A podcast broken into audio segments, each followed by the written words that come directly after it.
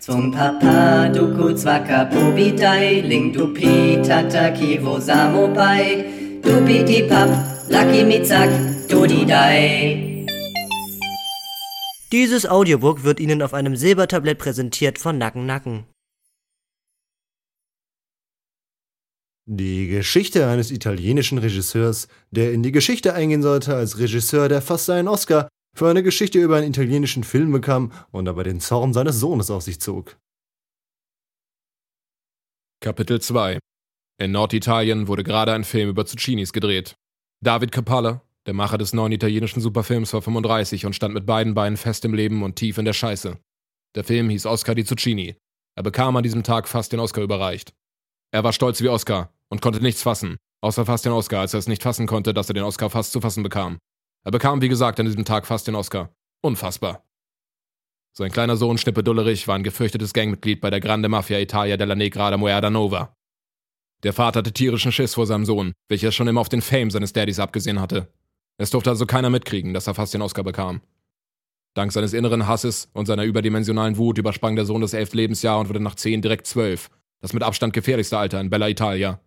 Beim Blick auf den Kalender schiss der Vater vor Angst, dass keiner einmal eins in seinen Gucci-Slip. Er musste seinen Oscar um jeden Preis vor der Gier seines gewaltgestörten Sohnes beschützen. Währenddessen schmiedete Schnippe Dullerich bereits einen perfiden Plan. Seine Gang war extrem minderjährig und schwer bewaffnet. Sie war sogar so gefährlich, man hätte einen Film darüber drehen können, wie gefährlich und minderjährig und bewaffnet das alles war. Das ist natürlich alles völlig absurd, dachte sich Jordan Wallace. Jordan war der beste Buddy von Capalla. Mit diesem Geistesblitz rannte Wallace zu seinem All-Time Best Buddy David Coppola der schon völlig entspannt in der Badewanne mit Kakao, Whisky und Beefies auf ihn wartete, während er seinen glatten Schniedel zärtlich wichste.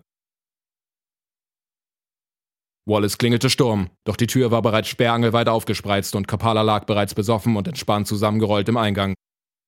Sein riesiges rotes Hörgerät hatte er eingeschaltet, um jedes Wort der genialen feministischen Filmidee von Wallace einzusaugen wie salzige Paste durch einen Strohhalm. Kapala kannte die Idee bereits, aber rastete dennoch völlig unnötig und brutal und stark aus. Er bekam einen seiner berühmten Anfälle, bei dem er sich verpuppte, aus seinem Kokon schlüpfte und frisch auf der Türschwelle stillstand. In diesem Zustand konnte er besser nachdenken. Nach ein paar Tagen Starre und ein paar Dutzend weitere Beefies entspannten sich seine widerlich stinkenden, fettangeschwollenen Krampfadern und Geschwüre wieder und Coppola konnte wieder normale Sachen machen. Er bedankte sich beim Leichensammler Adam Chandler. Ach, gern geschehen! sagte Glatzenzüchter Matthias, der in diesem Moment irgendwie auch mit im Boot saß. Aber das ist eine völlig andere Geschichte. Die Geschichte vom magischen Menschenhändler mit Boot. Nachdem er einige Dinge gemacht hatte, wurde der Film schließlich gedreht. Er war sozusagen der Macher des neuen Films. Er war Protagonist und Regisseur des Films. Der Film. In dem Film ging es um Oscar di Zucchini. Aber eigentlich ging es nur um ihn. La legenda eleganta de filma alla el musicala protagonista bella nova Filmemacher und so weiter David Coppola.